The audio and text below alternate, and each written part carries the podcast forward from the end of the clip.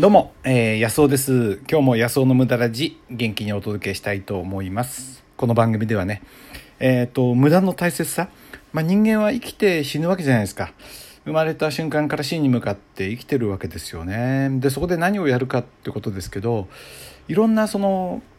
なんていうかな、あの、政治的性を絡んだ、その、教育、教育ってのは政治性を絡んでますからね、あの、戦国時代とかはね上様のためとかってね言ってて、まあ、軍国主義の時はお国のためだと。そして経済成長になると会社のためだと。言っていろんなそのあれを受けるわけでそういうのに騙され騙されちゃって言っちゃうんだけどおちょっとねそういうことから学ぶと何のために生きたらいいのかなと思うとこれは僕はねやっぱり自分のためだと思うんですよね。自分のため。だけど自分っていうのはあの、ね、一人じゃ生きていけないですからやっぱり周りにも役に立ちながらでもやっぱりね最終的にはやっぱり自分の幸せですよね、えー、と思うんですよ。知らないうちにねそういう洗脳なんていうか何かのためにっていうね結構、えー、美しいものを言うけどやっぱり自分のために生きてねで、それが知らないうちに誰かの役に立ってたらこんな嬉しいことないですよね。まあ、そういうことを幸せなことやってる人もいますよね。うん、絵を描いて、それがね、自分が大好きな絵を描いて人を喜ばしちゃったりね、したら嬉しいでしょうしね、売れるかどうかは別としてね。それから野球が大好きで野球を一生懸命やってるうちにそれを見て励まされる人が出てね、お金がもらえちゃったりとかね。こうプロ野球の選手がね、まあ、そうでない人もいるでしょうけどとりあえずお金のためっていう人もいるでしょうけどね。そうでない人もいるかもしれませんよね。そうやってやっぱりね僕はねなんか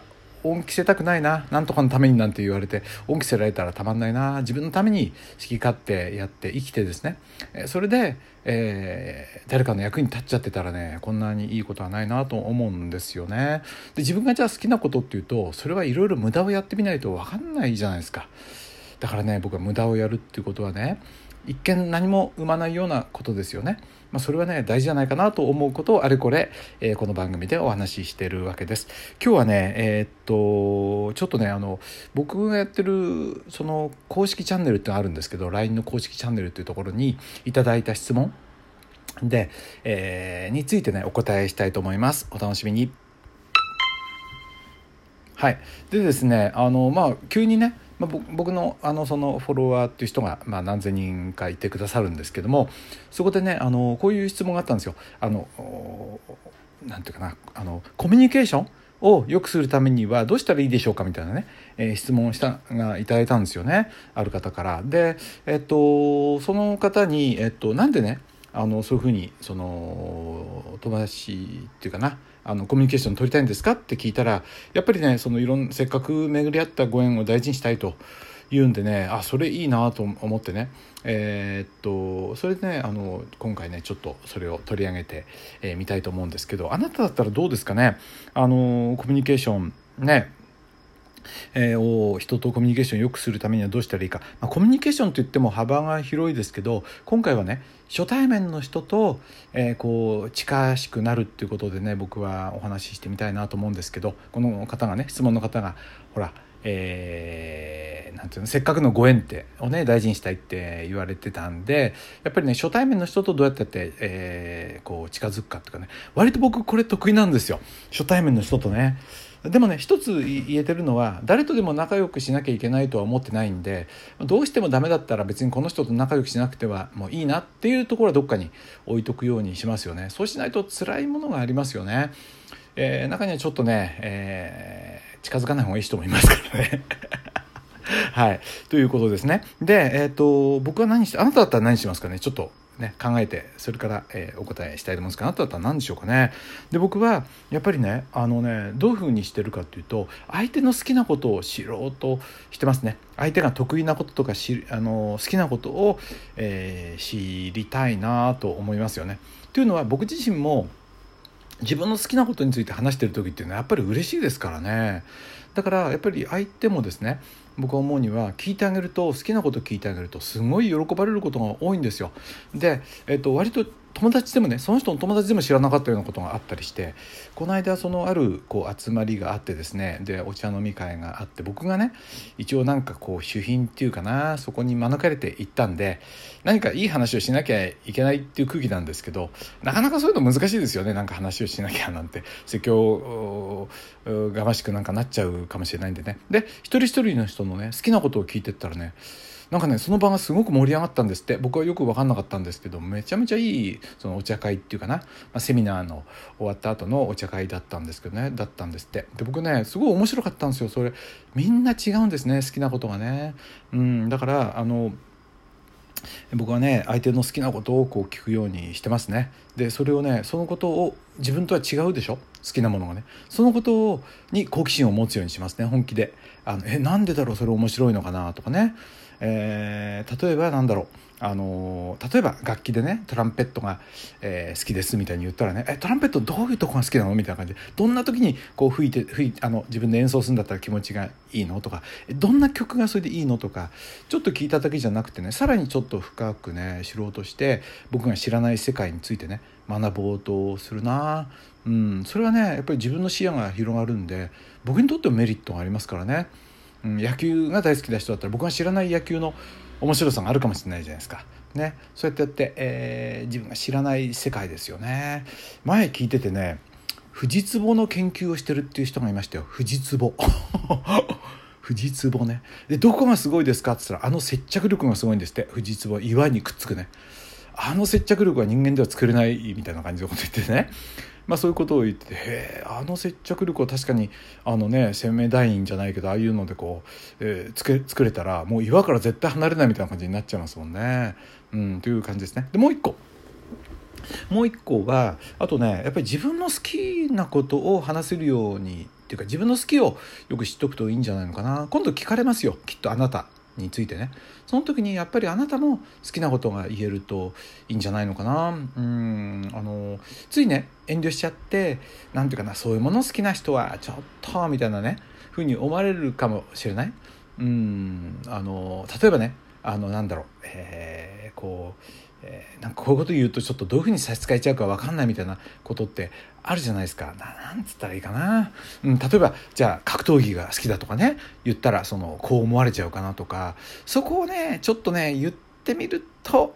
こうブレイクするっていうかな。こんなことを言ったらみたいなね。男の子だけどそのこの間も言ったその美少女ゲームが好きだとかね。言ってみるとえー？っていうかまあ、絶対に言いたくないことはあれですけどちょっとこれおかしいのかもしれないなみたいなちょっと恥ずかしいかもしれないなみたいなことはちょっと思い切って言ってみるとねいいんじゃないのかな。まあ仕事のキャラとかねいろいろそういう関係でそういうものは出せなかったらねまずいかもしれないですけどね。プロレスラーやってるのに美少女ゲーム好きですって言うとなんか相手に舐められたらいけないとか思ったら それはまずいかもしれないですけど。でもねあのそういうのあるとねえー、面白いと思います。意外なところがあるとね。意外とねでも自分の好きなものってね分かってない人多いんですよね。あのどうですかね、まあ、そういうものをね、あの知っておくとこの相手の好きそして自分の好きこれをね交差させた時に面白いこうなんかつながりがねあのお互いにじゃあまた会おうねみたいな感じでね。まあでもねあの8割方相手の話を相手の興味を聞いて自分の好奇心にこうなんていうかなあの面白がらせる「へえあなたそういうの好きなんだ面白いね」っていう感じが好きだと思いますね。でもう一個言うとしたらそうな。僕ね人をパターン認識しないこと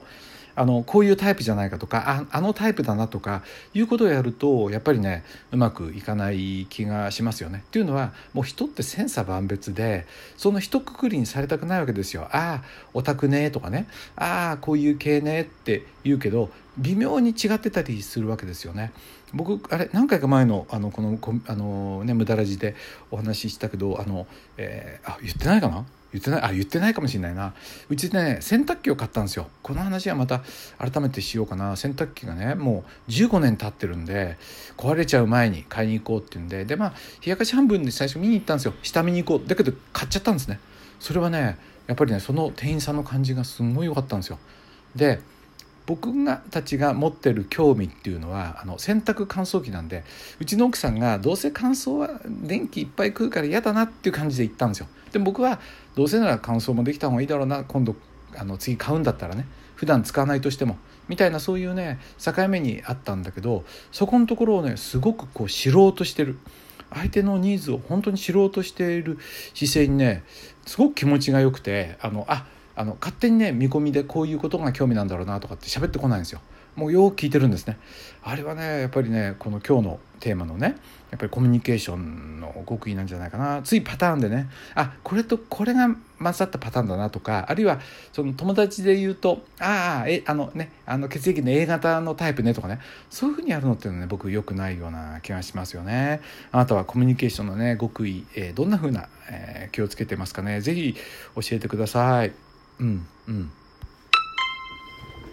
はいということで、えー、ですねいかがでしょうかね。あなたは、えー、どんなこと考えてますでしょうかね。実はね今日ね僕ねあのうちであの使ってるセンサーライトえー、っとね1ヶ月ぐらい前に買ったんですけどあのほら、えー、人が近づくと夜ね電気がつくやつ。あれがね使って1週間か10日でねもう壊れちゃってえー、なんかなーって感じだったんですよ。でねでそのメーカーにもうちょっとね面倒くさいけど電話したんですよね。でねちょっと要はクレームを言ったわけですよ。そのねまあ次回はいいクレームの言い方っていうかな非常にいい結果を得られたんでそれについてねちょっとあのクレームあなただったらどんなねクレームを言いますかね、うん、そんなことについてお話したいと思います、えー、次回は、えー、上手なクレームの言い方、えー、上手なクレーマーかな、え、を、えーちょっと安尾の、えー、クレーマー、えー、のとしての態度を